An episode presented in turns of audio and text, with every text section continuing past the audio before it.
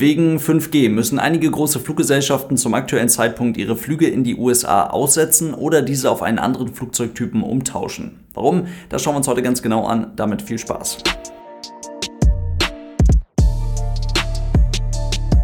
Und damit hallo und ganz herzlich willkommen. Ich hoffe, es geht euch gut. Wir machen erstmal ein bisschen Begriffsklärung. 5G ist die fünfte Generation Mobilfunkstandard, die seit 2019 in einem nennenswerten Rahmen ausgerollt und verwendet wird.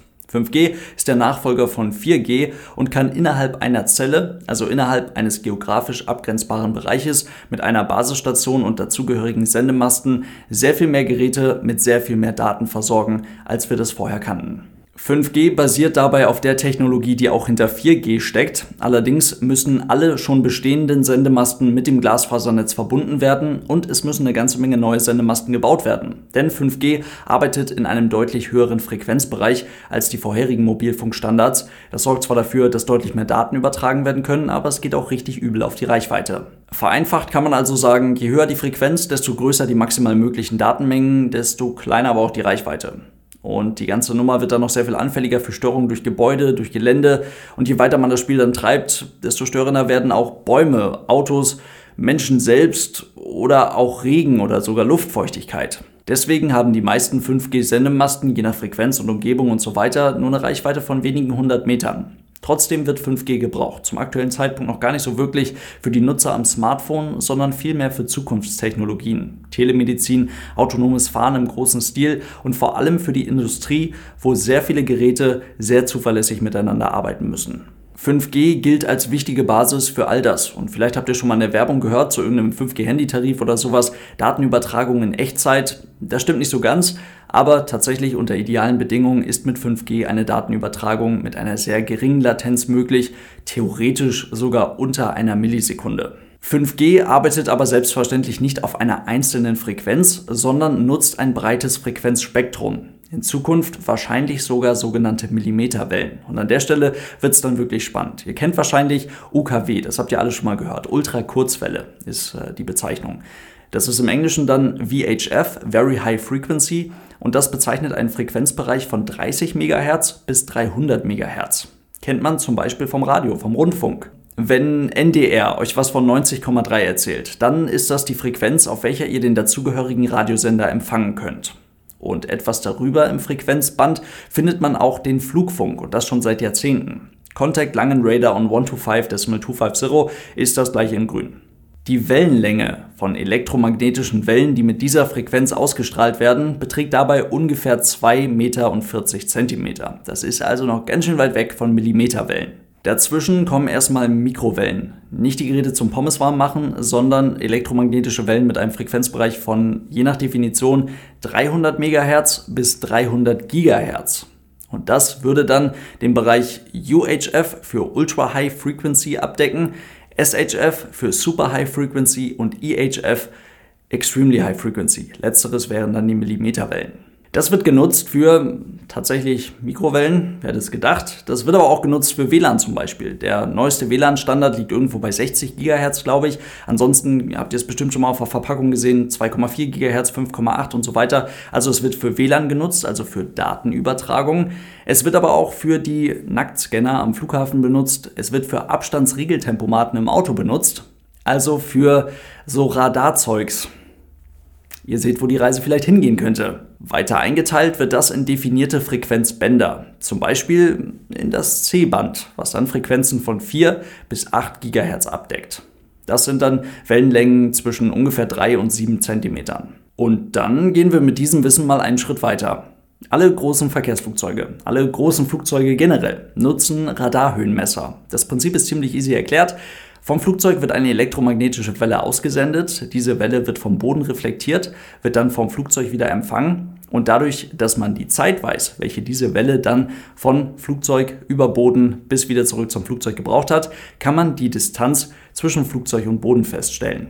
Das ist neben der barometrischen Höhenmessung, also der Funktionsweise hinter dem eigentlichen Höhenmesser vorne im Cockpit, eine Möglichkeit, um die genaue reale Höhe des Flugzeuges über dem Boden feststellen zu können. Und das ist eben gerade in Bodennähe, sprich im Anflug oder auch kurz nach dem Start interessant.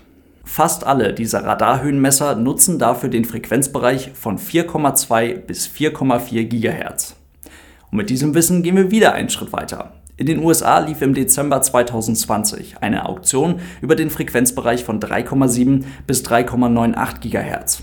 Das Ergebnis davon, Verizon und ATT werden unter anderem diesen Frequenzbereich für ihre 5G-Abdeckung nutzen. Das bedeutet, der aktuell ausgerollte bzw. aktuell bestückte Frequenzbereich für 5G in den Vereinigten Staaten, neben schon vorher genutzten Frequenzbereichen, liegt in unmittelbarer Nähe zu dem Frequenzbereich, in dem so ziemlich alle Radarhöhenmesser sämtlicher Verkehrsflugzeuge arbeiten.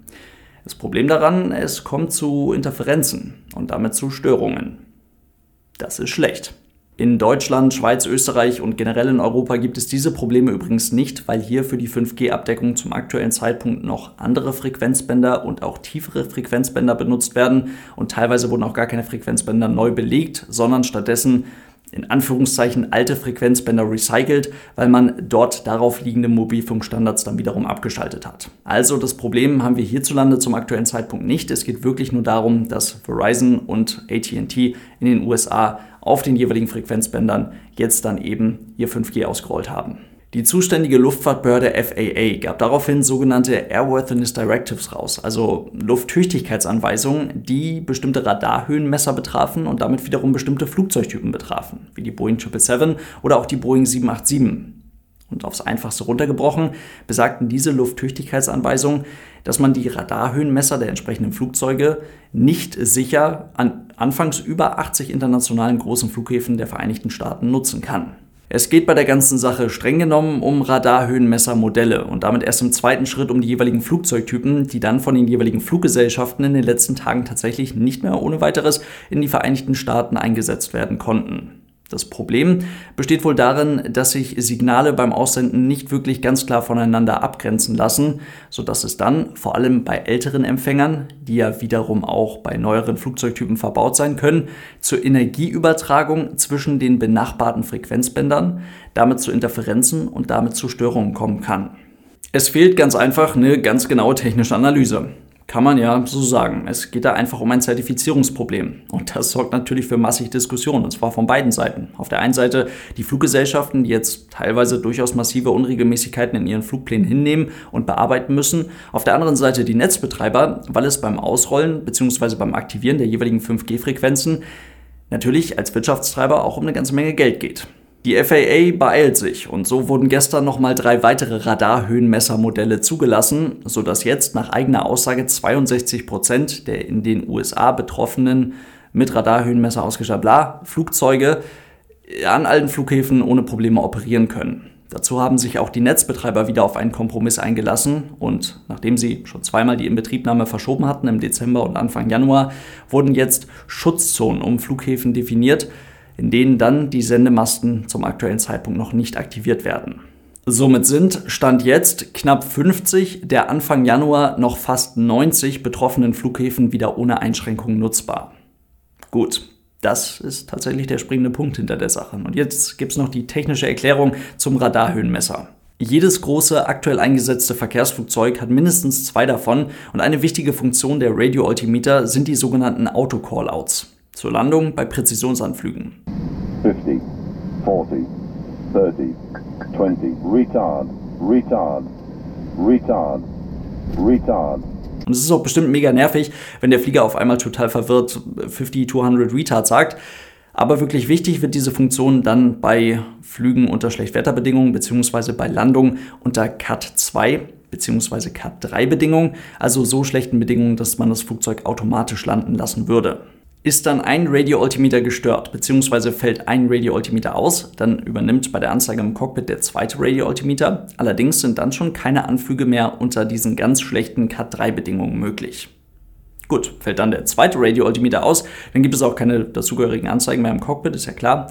Flieger bekommt ja keine Werte und dann sind auch Landungen nach Cat2-Bedingungen nicht mehr möglich. Das war also die Geschichte mit den Schlechtwetteranflügen, kommt aber durchaus noch mal ein bisschen was obendrauf. Kann ein sehr unangenehmer Fehler sein. Es funktionieren auch keine Autocallouts mehr, das leuchtet, glaube ich, ein. Es funktioniert aber auch kein GPWS mehr, also das Ground Proximity Warning System. Es funktioniert auch keine Windshear Detection mehr. Zumindest nicht die Windshear, in der sich das Flugzeug dann aktuell befindet. Das ist nicht mehr möglich, würde der Flieger nicht mehr erkennen. Es geht auch kein TCAS mehr, also das Traffic Collision Avoidance System funktioniert auch nicht mehr.